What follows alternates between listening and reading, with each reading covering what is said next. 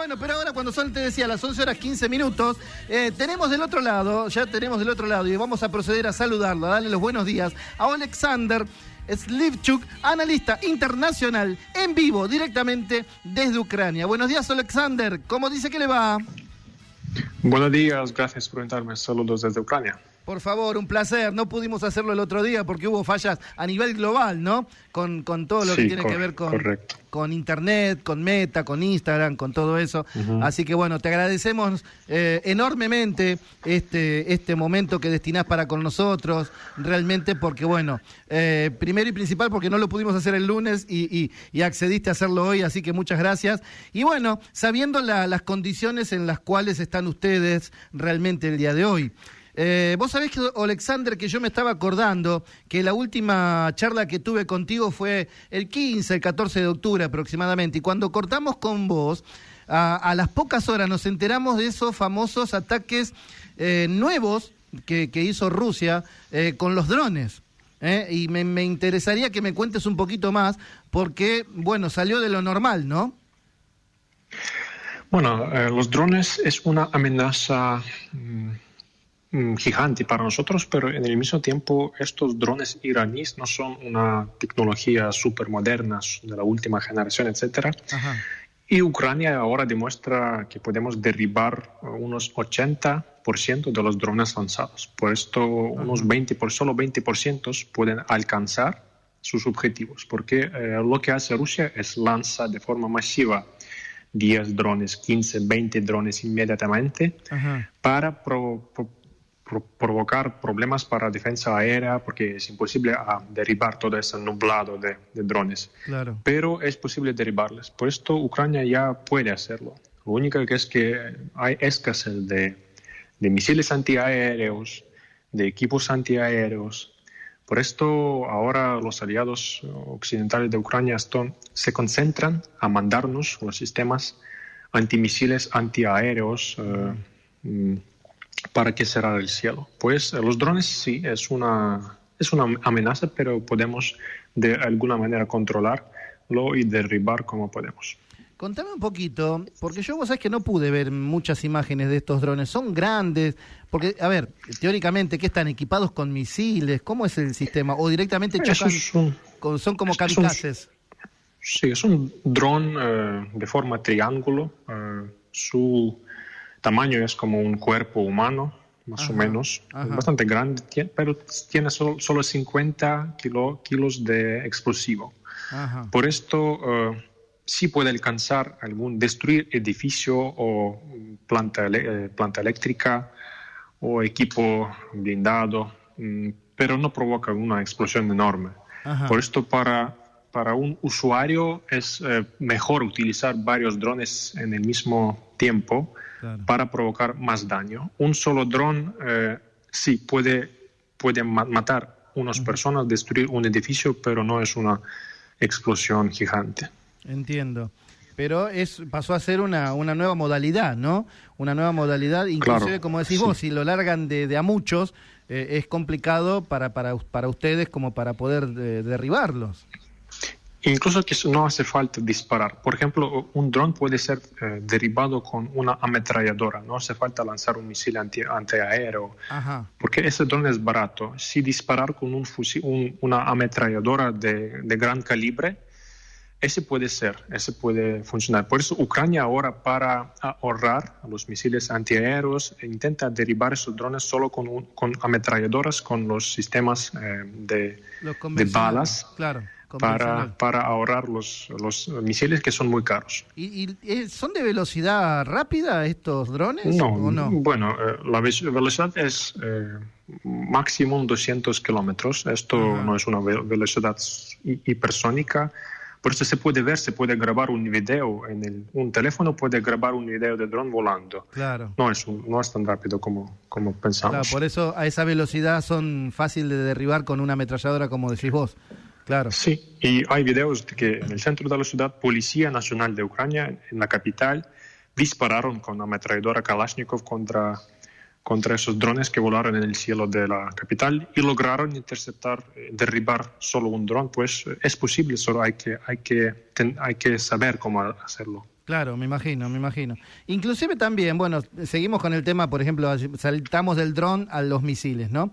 Eh, la semana pasada pude ver que, que, Rusia, inclusive estaba Putin manejando ahí, ¿no? Obviamente todo marketing y publicidad, eh, haciendo que disparaba misiles nuevos que están equipados con unas nuevas cabezas, eh, unas nuevas ojivas nucleares. Mm, Rusia siempre demuestra que sí, eh, amenaza nuclear es una cosa vigente en el aire. Eh, por esto las eh, declaraciones que mm, se puede, puede atacar Ucrania con misiles tácticos, etcétera, este siempre está en los medios de comunicación. Rusia ahora ataca a Ucrania con los misiles convencionales de la última generación, eso sí, pero estos misiles pueden también tener una, es decir, una parte nuclear. Yo no soy experto de esas cosas, pero esos misiles pueden ser modificados para eh, alcanzar Ucrania con explosivo nuclear. Es, decir, mm. eso sí, en sus capacidades lo eh, pueden hacer. Por esto, uh, pero Rusia todavía no lo hace, creo que no lo va a hacer. Es como que amenaza mucho, pero no, lo, no, no, no llega a términos, ¿no? Esto es una narrativa de miedo, eh, una, una, propaganda, porque Rusia entiende perfectamente que utilizar bombas nucleares es justificar participación del Occidente, abierta participación en esta guerra. Mm. Rusia no puede lograr una guerra contra la OTAN. Esto es una eh, ilusión. Rusia no puede lograr una guerra contra Ucrania apoyada por la OTAN, pero contra la OTAN es imposible. Por esto, mm. el uso de bombas nucleares de diferentes tipos es una narrativa de miedo, es una medida última que el régimen de Putin sí puede utilizar, pero en una agonía que tampoco puede ayudar a Putin a ganar esta guerra. Mm. Decime, eh, la semana pasada, mm, a raíz de justamente de los drones, de todos estos nuevos ataques, eh, se, dejó entrever que, que Rusia, mejor dicho Putin, está bastante preocupado, está bastante preocupado porque ya van como nueve meses y, a ver, y, y él es como que necesita terminar esto cuanto antes, ¿verdad? Y no lo está logrando. No lo está logrando, correcto, que no lo va a hacer, no, no lo va a lograr porque eh, Rusia ya no avanza. Hay eh, batallas de posiciones. Yo no puedo decir que Ucrania, Ucrania avanza rápidamente. Hay batallas de posiciones en las trincheras, en Donbass, por ejemplo, en el parte o, occidental, oriental. En el sur avanza Ucrania. En la provincia de Kherson, en la costa del Mar Negro, hay avances ucranianos y es la cuestión de tiempo, como comunica inteligencia ucraniana, cuando Ucrania recupera control sobre eh, la única capital provisional tomada por Rusia, la ciudad de Kherson, cerca de Crimea. Puesto eh, Rusia ya no demuestra éxito que demostraba antes, cuando cayó Mariupol, cuando cayó Severodonetsk, la región de, de Donbass. Ahora la parte, es decir, eh, esta iniciativa está por parte de Ucrania. Pero yo no puedo decir que eso va a ser muy rápido, porque la guerra es sangrienta y muy difícil. Rusia tiene más equipos que tiene Ucrania. La única, para Ucrania, mm, la posición mejor es que utilizamos armamentos modernos eh, entregados por el Occidente. Eh, Rusia utiliza ahora junto con los nuevos, utiliza los armamentos de la época soviética, que son viejos. Por esto eh, no se trata sobre la calidad, se trata sobre la cantidad. Por esto la guerra está bastante lenta, pero ah, yo puedo decir abiertamente que Rusia no va a ganar esta guerra. Esto es, ya, ya sabemos seguramente eh, que no supimos antes. ¿Se puede decir que Rusia se está replegando o está estancada? Eh, vos dijiste que está lenta, o está estancada ahí las tropas como que no pueden avanzar, obviamente por la eh, por, por, por, ustedes mismos, ¿no? Por los ucranianos, por, las, por el ejército ucraniano, pero o, se está replegando Rusia de a poco. Y yo creo que Rusia más está estancada, porque empezar una eh, movilización casi general en, de, la, de, los reservistas militares demuestra que Rusia ya no tiene recursos humanos entrenados es decir, los élites de militares, ya hay escasez de los eh, de recursos humanos en el ejército ruso. ¿Por qué? ¿Por bajas? esto, es por bajas, Alexander? esto por bajas, sí, porque ya eh, la parte ucraniana comenta más que 60.000 militares rusos eh, caídos, muertos en Ucrania. Rusia, eh, la oposición rusa lo también lo apoya esta cifra. Rusia no lo comenta, pero podemos decir que esa cifra más o menos es correcta. Eh, pero no, también no sabemos cuántos militares rusos son mm, enfermos o, después de la batalla no pueden participar otra vez. Ah, o heridos. Se trata o heridos, sí. Se trata sobre miles, casi 100 mil militares rusos ya son de baja por esto eh, hay necesidad de movilizar los, los reservistas. Eso demuestra que las guerras modernas no se libran con reservistas. Esto no es la guerra, Segunda Guerra Mundial, es la guerra de tecnologías, de drones, de inteligencia, de satelitales, videos satelitales, satelitales etc. Por esto Rusia intenta ah, jugar eh, con la cantidad que yo creo que no va a tener mucho efecto en el campo de batalla y ahora tienen problemas en, diferentes eh, direcciones del frente.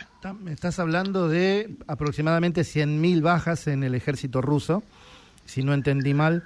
Contame más o menos cuántas puede haber del lado ucraniano. Mm, el lado ucraniano también sufre pérdidas. Eh, no lo sabemos eh, correctamente. Lo que comenta Rusia es un absurdo, porque Rusia comenta 400 eh, mil bajas. Ucrania no puede tener 400 mil bajas porque nuestro ejército es casi 700 mil personas.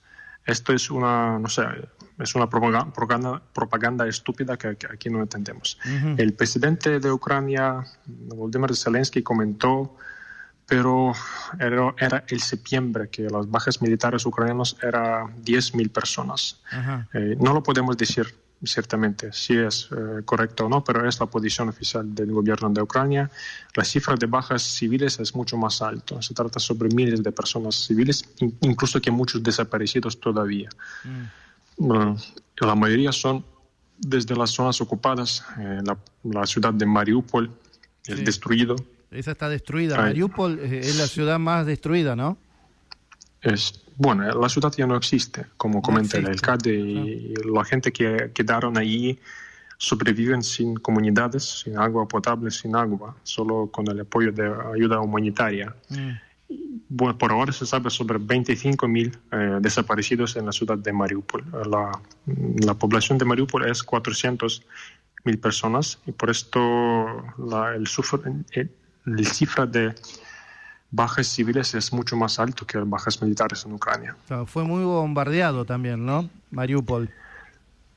Mm, de forma de, alfombra, yo diría. Mm. Rusia utilizaba las bombas eh, de 500 kilos contra el teatro dramático de Mariupol, contra la planta Sovstal. Mm ahora no se queda ninguna calle en toda la ciudad que no está dañada. Mm. Y para imaginar que es Mariupol es como Santa Fe en Argentina, que es casi misma cantidad de gente, mismo territorio, y para entender el nivel de, esta destrucción.